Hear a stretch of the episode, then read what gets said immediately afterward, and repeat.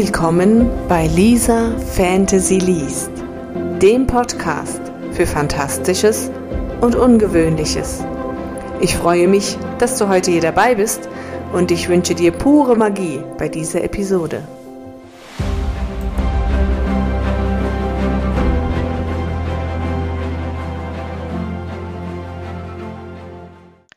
Hallo und herzlich willkommen zur heutigen Folge Lisa Fantasy erschafft. Bei meinem letzten Podcast zum Thema Weltenbau habe ich euch von den Farben erzählt. Und die Farben spielen in der Welt der Splitter eine wichtige Rolle, denn sie sagen aus, wie stark begabt oder wie viele Gaben eine Person hat. Während ich also meine Welt erschaffte, machte ich mir Gedanken darüber, wie das denn mit den Gaben so ist. Ähm, nicht jeder Mensch ist gleich stark begabt, hat gleich viele unterschiedliche Gaben und hat auf alles Zugriff. Auch da gibt es natürlich Unterschiede. Und am Anfang wussten die Menschen nicht, woran sie Unterschiede festmachen können. Und das war am Anfang auch egal. Und dann dachte ich mir, gut, die Natur hat den Menschen diese Gaben, die streckenweise an Magiegrenzen gegeben, mit denen sie in der Wildnis besser zurechtkommen. Aber das hat auch ein Hinkefuß. Die Wildnis hatte einen Grund, warum die Menschen diese Gaben entwickelt haben.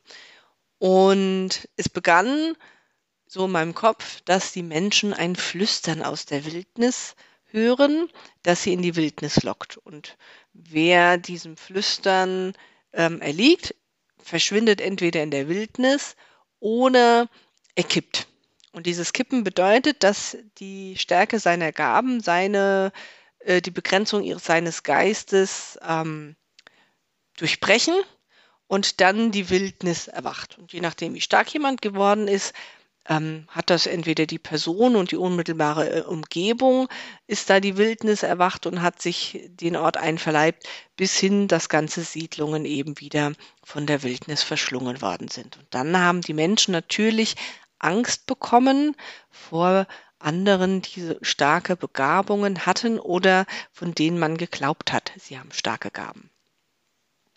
So, dann haben sich so langsam die Fraktionen gebildet die eben die verschiedensten ähm, Menschen mit ähnlichen Ansichten, wir haben ja die Spirits, die Kanonika, die Vigier und auch die ähm, Naturale, so unter ihre Fittiche genommen haben. Aber man wusste trotzdem nicht, wie stark ist derjenige letztendlich.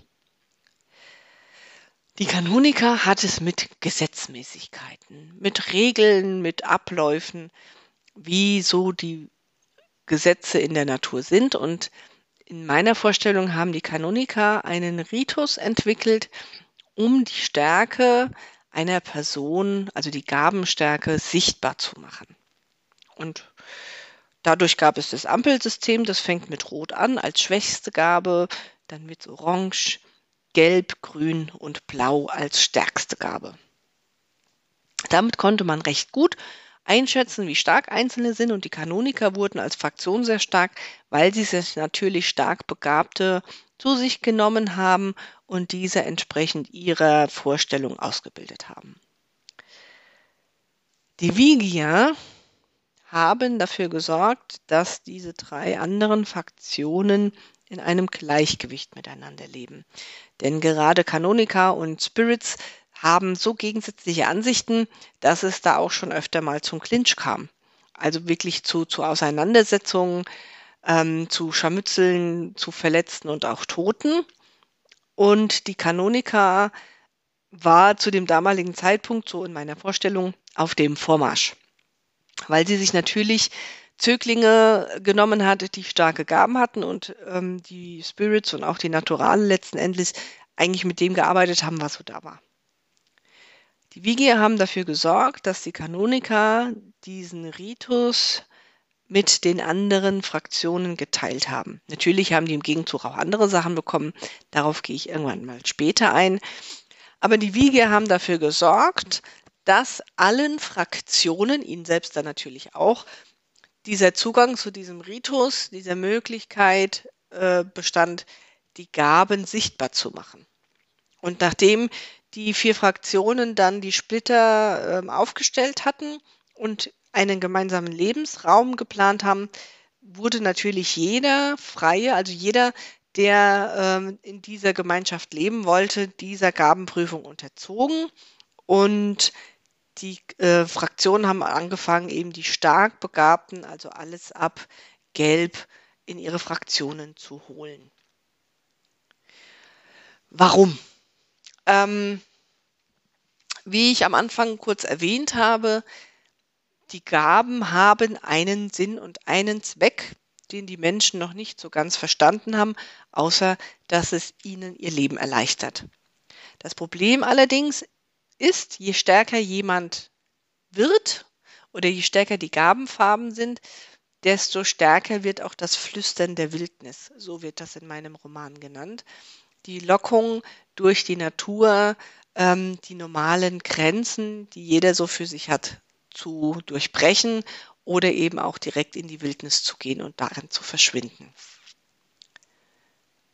Die Kanoniker und auch natürlich auch die anderen Fraktionen haben eben festgestellt, je stärker die Gabenfarbe, desto stärker ist, ist diese Lockung, ist dieser Ruf, ist dieses ähm, Getriebensein, das eben streckenweise auch dazu führt, dass ganze Splitter oder Gemeinschaften oder ein, ein ganzer Block eben aus dem Nichts von der Wildnis verschlungen wird. Und die Fraktionen haben eben angefangen, Regeln einzuführen, Übungen, äh, Disziplinen, damit der Geist stark genug gegen diese Verlockung ist. Das Ganze zog sich natürlich über viele Generationen.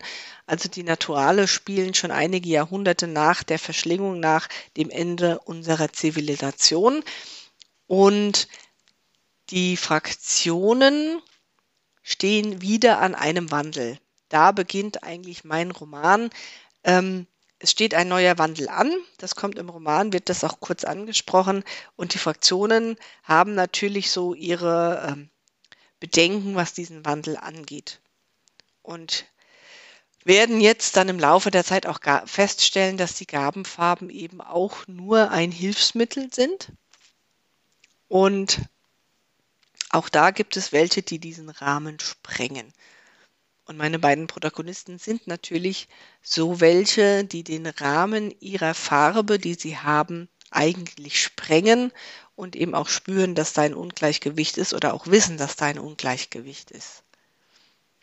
Die Farben selber sind einfach für die meisten Menschen hilfreich zu wissen, ach, ich bin rot das heißt, ich habe eine starke oder ein paar nicht ganz so starke Gaben. Und wenn ich rausfinde, was die sind, dann kann ich die nützlich einbringen und habe hier im Splitter so mein Auskommen. Der Orangen hat dann schon ein bisschen mehr Verantwortung. Er hat schon mehr starke Gaben oder viele kleinere Gaben äh, und kann der Gemeinschaft schon stärker helfen. Und ab Gelb Grün und Blau, die haben sehr, sehr starke Gaben, die auch streckenweise mit Magie gleichzusetzen sind. Ähm, und die können den Gemeinschaften natürlich auch sehr stark helfen. Wir haben immer auch, auch das Risiko, dass die Wildnis sie zum Kippen bringt oder dass sie eben verschwinden. In den nächsten Kurzgeschichten, die so kommen, geht es um die Gabenfarben, geht es darum, das Flüstern der Wildnis und es gab ja schon ein paar, wo man das Flüstern hört.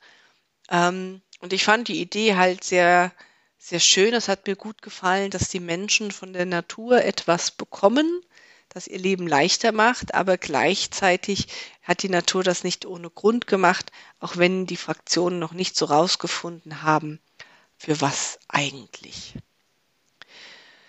So, ich hoffe, die Erklärung zu den Farben hat euch gefallen. Als nächstes äh, gibt es dann auch wieder ein Interview beziehungsweise auch mal wieder eine Kurzgeschichte von mir. Und bis zum nächsten Mal. Ich hoffe, ihr bleibt dabei. Ich wünsche euch bis dahin. Thank you.